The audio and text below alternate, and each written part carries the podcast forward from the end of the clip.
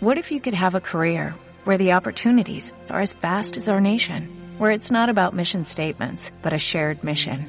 At U.S. Customs and Border Protection, we go beyond to protect more than borders, from ship to shore, air to ground, cities to local communities. CBP agents and officers are keeping people safe. Join U.S. Customs and Border Protection and go beyond for something far greater than yourself. Learn more at cbp.gov/careers. Voy a saludar a don Juan Carlos Ureta, presidente de Renta 4 Banco. Juan Carlos, ¿qué tal? Buenos días. Buenos días, Susana. Encantado. Muchas gracias por venir aquí a los estudios y acompañarnos en esta jornada. Estamos eh, a punto de terminar el primer semestre de este año y hemos invitado al presidente de Renta 4 Banco para un poco dibujar el escenario al que nos enfrentamos en los mercados financieros de cara al segundo tramo de este ejercicio 2018. Eh, lo que más preocupa, eh, yo por lo que percibo, por lo que palpo, es el tema del proteccionismo, de la guerra comercial entre Estados Unidos y China y lo que nos está salpicando ya Europa. ¿Esa es la mayor preocupación de los mercados financieros a día de hoy? Bueno, yo, yo diría que esa es una de las preocupaciones, ¿no? Estamos en un mundo que crece, estamos en un mundo que se transforma, en positivo, en cierto modo, con ese nuevo estándar digital y global que estamos viviendo y que yo creo que realmente está generando una de las mayores creaciones de riqueza que ha vivido la, historia, ¿no? Pero a la vez estamos en un mundo lleno de deuda, eh, en un mundo, sobre todo el mundo desarrollado y China, dentro de los emergentes, lleno de deuda, y un mundo eh, en el cual eh, se ha producido una reactivación, una salida de la crisis económica, pero una salida muy movida por esas políticas monetarias de inyección de liquidez, que en gran parte se ha quedado luego esa liquidez en los mercados financieros, ya sea el sistema bancario, ya sea en los mercados de capitales, ¿no? Eso ha generado una, un malestar, una bolsa de malestar en las clases medias, sobre todo europeas y americanas, y eso ha generado respuestas políticas inadecuadas. Una de ellas, el proteccionismo del presidente Trump, que efectivamente preocupa mucho a los mercados, ¿no? Como decía, yo creo que es una de las cosas que preocupa, no la única. Yo creo que el proceso realmente director de todo, de todo lo que está pasando en los mercados es eh, la sensación de que eh, lo que es el mundo del dinero barato y de lo que es el mundo del, del easy money, ¿no? que, hemos vivido estos años, se agota. El, modelo de crecimiento en base a deuda y dinero barato se agota, llega a su fin. ¿no? Y ese, esa sensación de que es un modelo que ya se está agotando, pues genera eh, lo que fue la reacción en febrero de los mercados americanos y luego europeos, y genera una mayor volatilidad y genera una mayor intranquilidad, en definitiva, ¿no?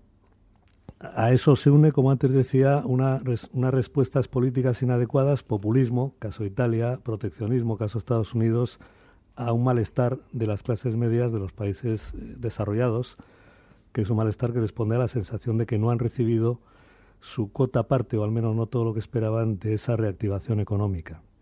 Eh, en este escenario donde eh, tenemos eh, proteccionismo, populismo, esa respuesta de los políticos, em, ese malestar de los ciudadanos y al mismo tiempo en los mercados financieros em, ese dinero que ha inundado los mercados financieros y ahora vemos que hay cierta volatilidad, cierta inestabilidad. En este escenario a mí me da la sensación de que cada vez es más difícil encontrar rentabilidad, aunque uno asuma riesgos, incluso en bolsa. Bueno, esto está muy complicado. Eh, esto siempre está complicado, ¿no? Yo creo que nosotros siempre nos dedicamos a dos cosas, que es asignar recursos y luego gestionar riesgos, ¿no? Y es verdad que eh, este año hay más riesgos, hay aflora más riesgos de lo que había parecido otros años anteriores, ¿no?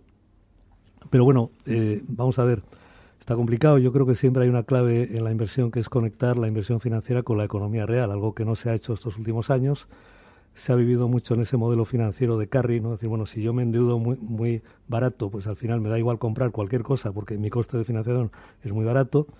Y yo creo que de ahí hay que cambiar un poco a lo que es el activo en que se invierte, ¿no? a lo que es realmente el retorno de ese activo en base a su utilidad. ¿no?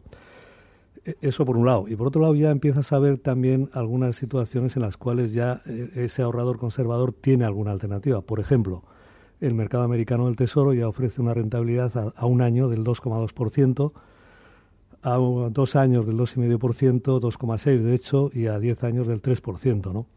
Y eso ya es una alternativa para ese ahorrador conservador. Bien, es verdad que en dólares todavía, ¿no? Pero ya empieza a ser una alternativa. Eso todavía en Europa no lo vemos, pero ya ese, ese proceso de normalización monetaria empieza y en Estados Unidos ya el ahorrador tiene una alternativa. Hoy en día, eh, por ejemplo, el tesoro a un año americano da más que la rentabilidad del Standard Poor's por dividendo, da algo más y eso es un cambio muy notable respecto a los últimos años, ¿no?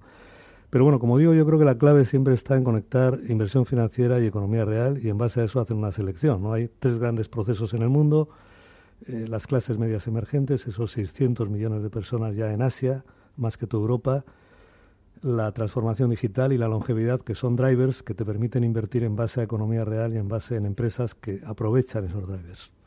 Eh, para aprovechar esos drivers, eh, me hablaba de emergentes, transformación digital y longevidad.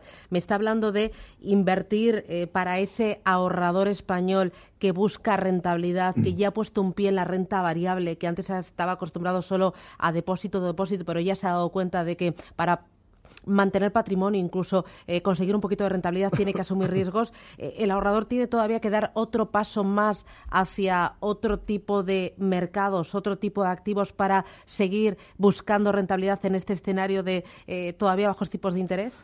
Bueno, no, yo, o sea, vamos a ver, yo creo que el ahorrador efectivamente se ha transformado en inversor. Ese no es un proceso fácil porque luego la inversión tiene sus riesgos y hay que gestionarla el ahorrador tiene que abrirse. Hoy en día lo bueno del mundo es que es muy, muy amplio, muy abierto el mundo de la inversión, se puede invertir en, muchas cosas, ¿no?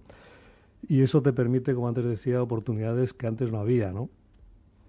Eh, efectivamente, eh, el, ahorrador tiene esas oportunidades, tiene, tiene el mundo, no, no solamente ya es España, pero hay que, hay que gestionar todo eso, ¿no? Yo creo que el ahorrador debe estar efectivamente, bueno, primero ponerse en manos también profesionales, ¿no?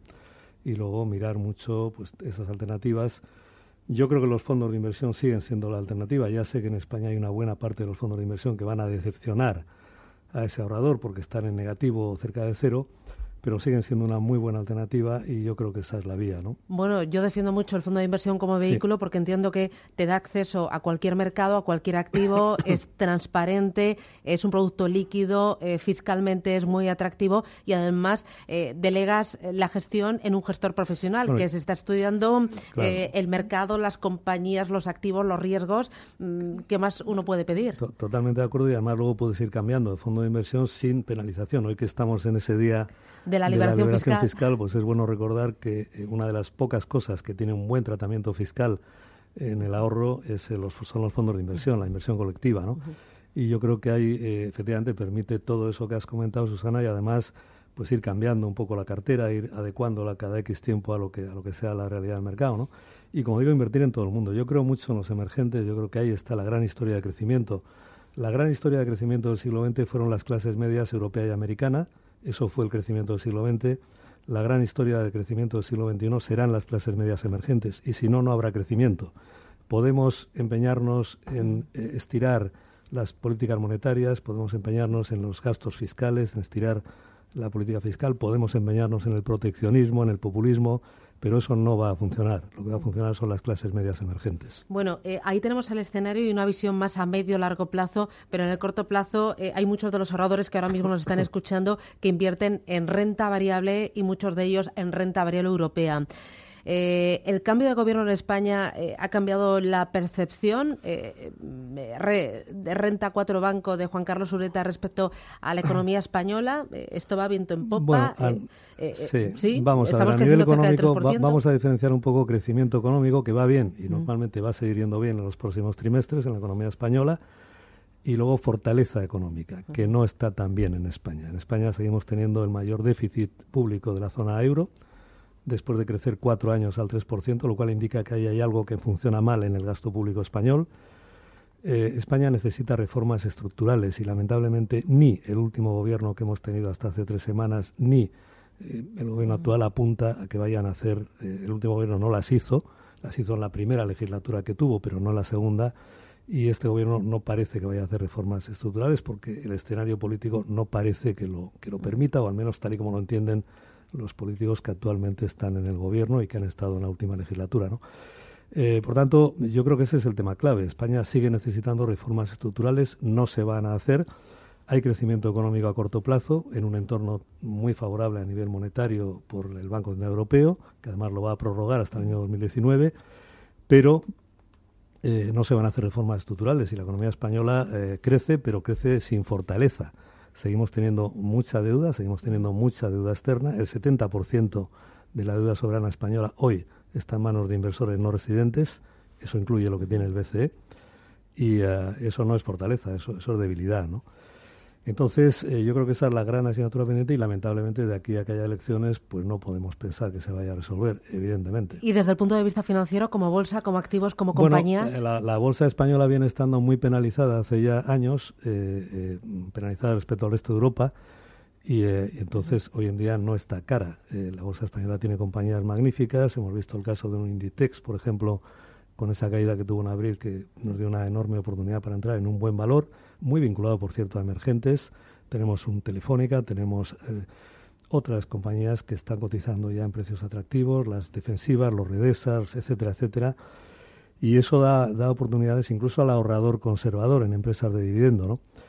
Pero evidentemente la bolsa española ha estado penalizada y sigue penalizada por el entorno político español, sin ninguna duda. Juan Carlos Ureta, presidente de Renta 4 Banco. Me tiraría con usted hablando buena parte de la mañana, por no decir toda, pero ya sabe cómo es todo de la radio. Un placer. Gracias, que tenga buen día y hasta pues la próxima. Mismo, Susana. Gracias. Muchas gracias.